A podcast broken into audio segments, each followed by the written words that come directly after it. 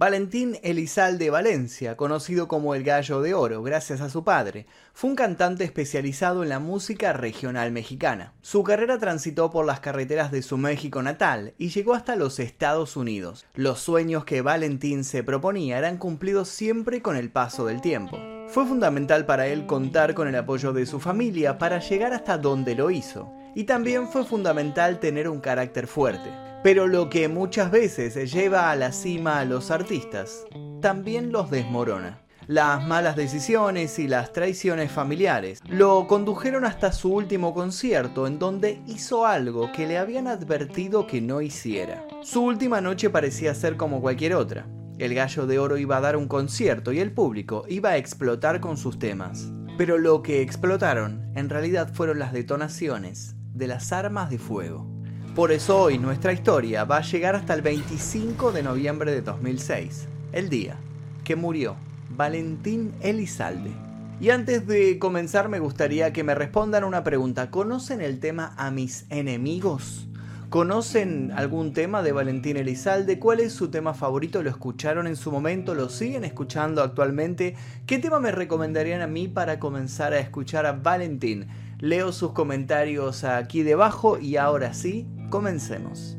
Valentín Elizalde Valencia nació el 1 de febrero de 1979 en Hueca, en el municipio de Echojoa, Sonora, lugar que lo vio crecer. Desde muy pequeño se dedicó a la música, pero no comenzó con el canto. Su primer trabajo fue vender cassettes musicales en los palenques y en los espectáculos cercanos. Esa entrada de dinero la intercalaba con el trabajo de la cosecha del tomate. A qué labor se dedicaba dependía en realidad de las fechas del año. Luego de algunas mudanzas, pasó varios años viviendo junto a sus hermanos y su padre Everardo, quien en realidad era el gallo original. Este artista había sido amado en Sonora y fue una base fundamental para Valentín, ya que su apodo, el gallo de oro, sería en honor a su padre, quien era llamado el Gallo Grande, y no solo le daría su apodo, sino también parte de sus sueños. Desde que era muy pequeño soñaba con ser conocido en México. Veía siempre recitales con el público desbordante y no podía esperar a que eso le sucediera a él. Fue por eso que decidió especializarse en la música regional mexicana, y los géneros de banda sinaloense y norteña. Valentín era muy apegado a su hermano Jesús el Flaco Elizalde. Ellos acompañaban a su padre mientras se presentaba en los diferentes eventos. De esta manera conocieron lo que era el público, los aplausos y la vitalidad que le daba la música a su progenitor. Pero todo tenía un límite y el gallo grande lo sabía. A finales de 1992 supo de cierta manera que le podía pasar algo. Reunió a su familia y les comentó las posibilidades. Él necesitaba que estuvieran muy atentos a lo que podía llegar a acontecer. Y realmente tenía razón. El 23 de noviembre de 1992, después de tocar en Villa Juárez, el gallo grande perdió la vida, dejando a Valentín con sus sueños a flor de piel y con 13 años de edad. La camioneta Ram Charger en la que viajaba se salió del camino en una curva y fue a dar a un canal de riego. Pero ¿cómo era posible que el gallo grande supiera que esto iba a sucederle? ¿Por qué advirtió a su familia de que esto le iba a acontecer pronto? Bueno, más adelante Valentín sabría el por qué y yo se los voy a contar en unos minutos. Valentín entonces se encontró con muchas ganas de cumplir su sueño, pero mucha gente le dijo que él no servía para ese ambiente, y mucho menos para ese género musical. En esos tiempos él pensaba en solamente una cosa, ser el sostén de su familia. Las obligaciones no le quitaron las ganas de seguir trabajando en su música y mejorando cada vez que podía. En esa época había muchas oportunidades, pero según sus propias palabras, él no tenía suerte. Cuando todo apuntaba a ser un éxito, terminaba de la peor manera y las oportunidades desaparecían antes de que se concretaran. Con tan solo 15 años solo le quedaba hacer presentaciones pequeñas en bares nocturnos y así de a poco el público lo fue conociendo. En una de esas noches en donde los aplausos daban por finalizada la velada, todo cambió. En una de las mesas se encontraba Juan Diego Cota, quien lo había escuchado muy atentamente. Ese hombre tendría un papel muy importante en la vida del Gallo de Oro. Cota era un empresario promotor musical que se encargó de impulsar a Valentín en la música gracias a los contactos locales que poseía. Desde el primer momento en que lo vio en el bar donde lo conoció, supo que la afinidad que tenía el cantante con el público y su voz serían un total éxito. De esa manera, Juan Diego Cota se convertía en su representante. Valentín Elizalde por fin tenía una oportunidad y la iba a aprovechar. Junto a la habilidad de Cota para los negocios y la intensidad del cantante con su arte, hacían que las entradas se agotaran cada vez que éste se iba a presentar a los eventos. Su carrera se profesionalizó durante junio del 98 y gracias a esos primeros pasos oficiales, su disco debut estaba por salir a la calle. Las ciudades locales esperaban su flamante material desde que escucharon la noticia. Y acá me gustaría hacer un paréntesis. Hubo muchos artistas que nunca dejaron de lado su perfil educativo. Valentín Elizalde es uno de ellos. Más allá de que la fama comenzaba a rodearlo, él nunca dejó de estudiar. Y fue así como el Gallo de Oro terminó la carrera de Derecho y se tituló como abogado penalista, aunque nunca ejerció, ya que prefirió demostrar lo que sabía hacer arriba de los escenarios y no en los estrados. Valentín siempre estuvo acompañado. Él sabía que podía contar con Diego Cota y estaba tan feliz con su forma de trabajar y su amistad que le compuso un corrido que lleva su nombre. Pero ese no fue su único éxito. Elizalde hacía grandes presentaciones en el estado de Sonora y desde allí llegó a todo México. Sus conciertos eran completos y la gente disfrutaba desde la puesta de escena, la vestimenta y hasta la selección de canciones. Una encrucijada en su carrera se le presentó cuando pensó en llegar a otros países. Mejor dicho, él soñaba con llegar a Estados Unidos. Y fue ahí cuando entró en su vida otro hombre que la cambiaría para siempre, Pedro Rivera. Pedro era un exitoso representante. Todos los cantantes que había tenido a su cargo habían terminado catapultados hacia Estados Unidos. Sus resultados, sumados a los sueños de Valentín, hicieron que el Gallo de Oro se enfocara en las tierras del norte y así logró vender sus temas más icónicos como Vete ya, Te quiero así, y Volveré a amar. Otro as bajo la manga de Elizalde era que componía sin ninguna dificultad y en una amplia variedad de géneros, entre ellos el narco corrido. Para los que no saben lo que es el narco corrido, básicamente es un género musical en donde en sus letras se narran historias que tienen que ver con el narcotráfico. Y casualmente en la vida del cantante, o mejor dicho en su muerte, esto tuvo mucho que ver. Durante la producción de su último disco llamado Vencedor, Valentín presintió, al igual que su padre, que le quedaba poco tiempo de vida. Y para este tipo de predicciones tenía alguien que le ayudaba, una vidente. En una oportunidad ella le tiró las cartas y el resultado no fue el que esperaba. Al realizar esta acción, le predijo que iba a perder la vida a manos de un grupo de personas que utilizarían armas de fuego. Y no quiero spoilear, pero... Varias personas dicen que sabiendo esa información, el gallo de oro dejó un mensaje en el video musical de Vencedor, donde se lo ve con un aura fantasmal cerca de su propia lápida, que tenía como año de muerte fechado el 2006. Lamentablemente todo coincidiría. Sin embargo, antes de su partida iba a poder disfrutar del éxito de su flamante disco y de presentaciones multitudinarias. Su nuevo manager, Mario Mendoza, recibió una gran oferta donde le dijeron que Valentín debía tocar en la Expo Feria en Reynosa. Y luego de varias discusiones terminaron aceptando el contrato. A partir de ese momento comenzaron las amenazas que con el paso de las horas se volverían moneda corriente. De hecho, una de estas amenazas decía puntualmente que no se presentara en Reynosa porque iba a morir. El 24 de noviembre de 2006, con su tema vencedor como banda sonora, Valentín Elizalde se presentó a tocar para su gente. Entre las discusiones que había tenido con su manager antes de salir a escena, había una petición muy particular.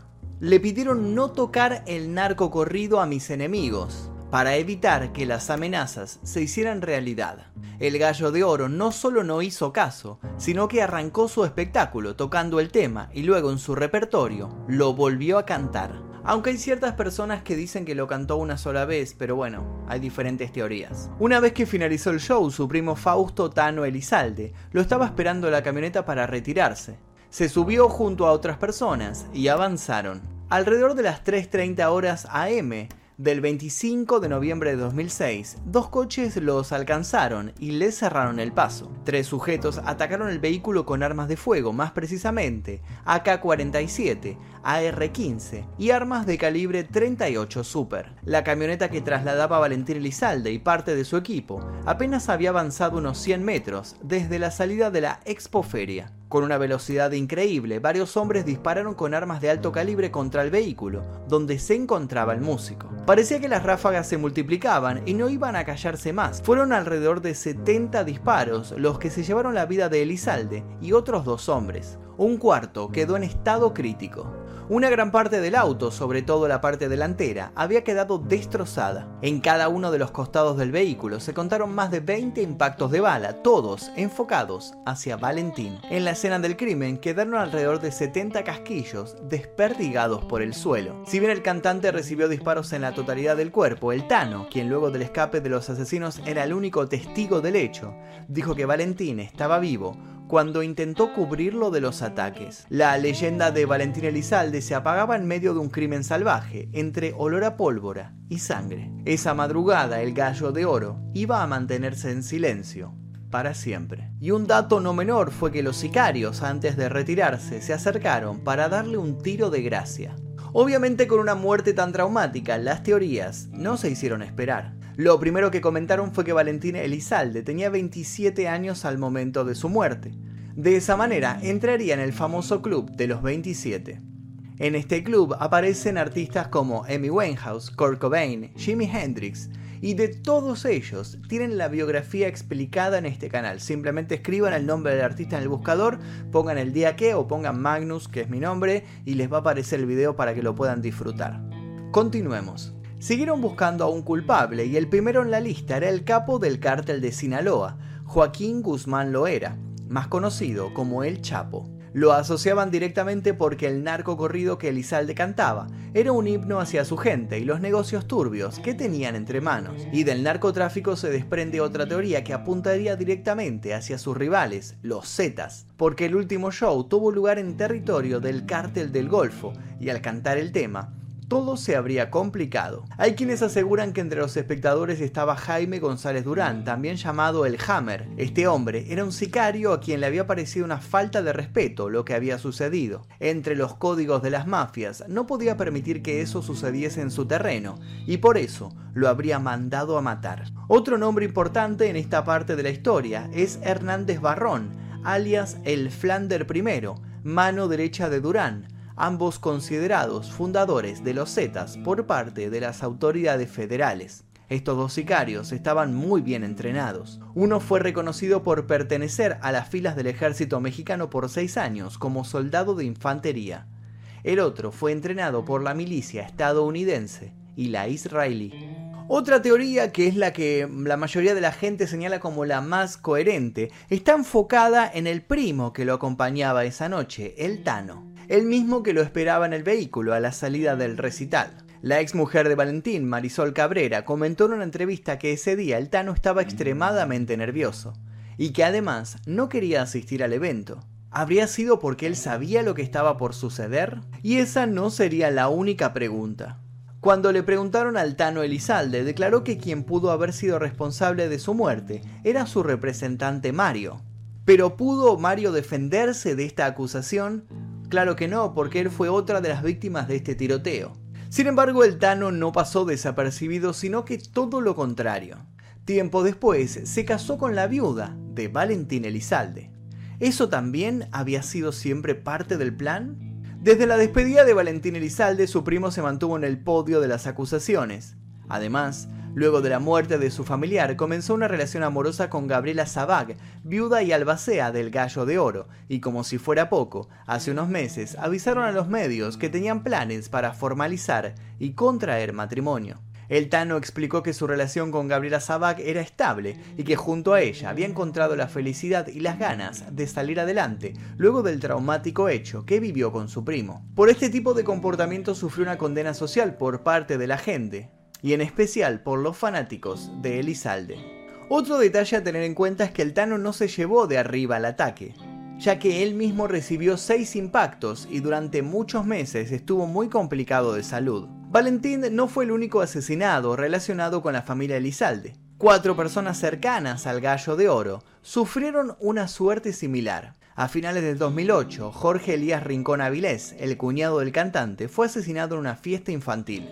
Los hombres que se llevaron su vida estaban equipados con armas parecidas a las que habían acabado con la vida del cantante. Casi 11 meses después, más específicamente en agosto de 2009, Carlos Ocaranza, conocido como el Loco Elizalde, fue asesinado saliendo de un bar en Guadalajara, Jalisco.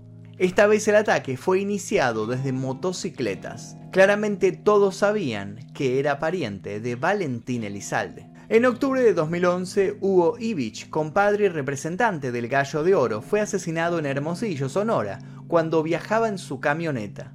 Y finalmente, y el que más dio que hablar, fue el deceso de Blanca Vianney Durán Bambrila, quien fue asesinada por dos disparos en la cabeza cuando caminaba con intención de hacer las compras para su familia. Lo duro del hecho fue que la mujer estaba acompañada de una menor de edad que quedó traumada por lo que tuvo que ver. ¿Y quién era Durán? Bueno, era la viuda del gallo de oro. Aunque según aclararon los más cercanos a la familia, la relación entre ambos no iba del todo bien, ya que Elizalde tenía otra pareja, Natalie Fernández. Y más que un ajuste de cuentas, todo esto parecía una maldición. Y hablando de Natalie Fernández, ella tiene una conexión con el narcotráfico. Fernández es hija de Mario Alberto Fernández Santana, más conocido como el Gordo Fernández, señalado por ser operador financiero de Raúl Fernández Flores, el tío.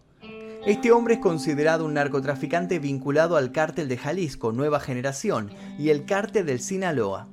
Su vida delictiva pasó desapercibida hasta que fue vinculado en varios crímenes relacionados con el lavado de dinero de 42 empresas algunas de ellas de futbolistas y cantantes conocidos. El tiempo claramente no lo perdía. Lo que se decía de este hombre era que mientras Valentín Elizalde estuvo con vida, fue él quien se encargó de las cuentas, los ajustes y los detalles monetarios. No está de más decir que estos ajustes poseían sangre, y en este caso, sangre del cantante. Otra de las teorías que muchos llegaron a manejar con respecto a la muerte del cantante era que Valentín sostenía un romance con la mujer de un capo, lo que habría propiciado la orden de su asesinato. Una especulación más y con menos popularidad que las anteriores, se argumenta que antes del concierto unos hombres le ofrecieron cantar en una fiesta privada después del show, algo a lo que Valentín se negó, y lo que dio lugar al brutal crimen. Valentín Elizalde fue un artista que marcó una tendencia en la música mexicana. La huella que dejó fue tan grande que fueron sus decisiones lo que complicaron todo. El mundo del narcotráfico ya de por sí es complicado de lejos, pero Valentín le cantó, lo enfrentó y siguió un juego que al parecer no tenía un buen final en ninguna de las opciones. La herencia de su dinero quedó para sus hijas, pero su madre, quien tenía a su nombre grandes propiedades, se hizo con varios millones de dólares. Hoy su música se sigue escuchando. A más de 15 años de su asesinato, lanzaron hace poco un nuevo sencillo de Valentín con música que no se encontraba en plataformas digitales. Desde el 7 de julio pasado se puede escuchar Pa' qué son pasiones, tema con el que se busca revivir al gallo de oro. ¿Escucharon ustedes ese tema? ¿Conocían la vida de Valentín Elizalde? ¿Conocían algunos de sus otros temas?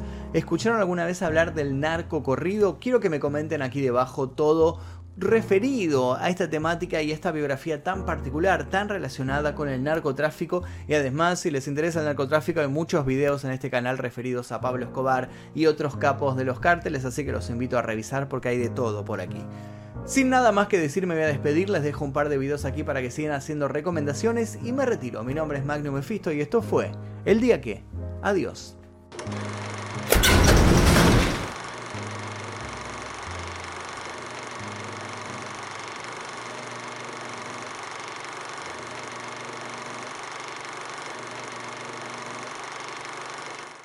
Exploración X, mi primer libro, ya se encuentra disponible en todas las librerías. Te dejo el link aquí debajo para que lo consigas en formato físico y en ebook.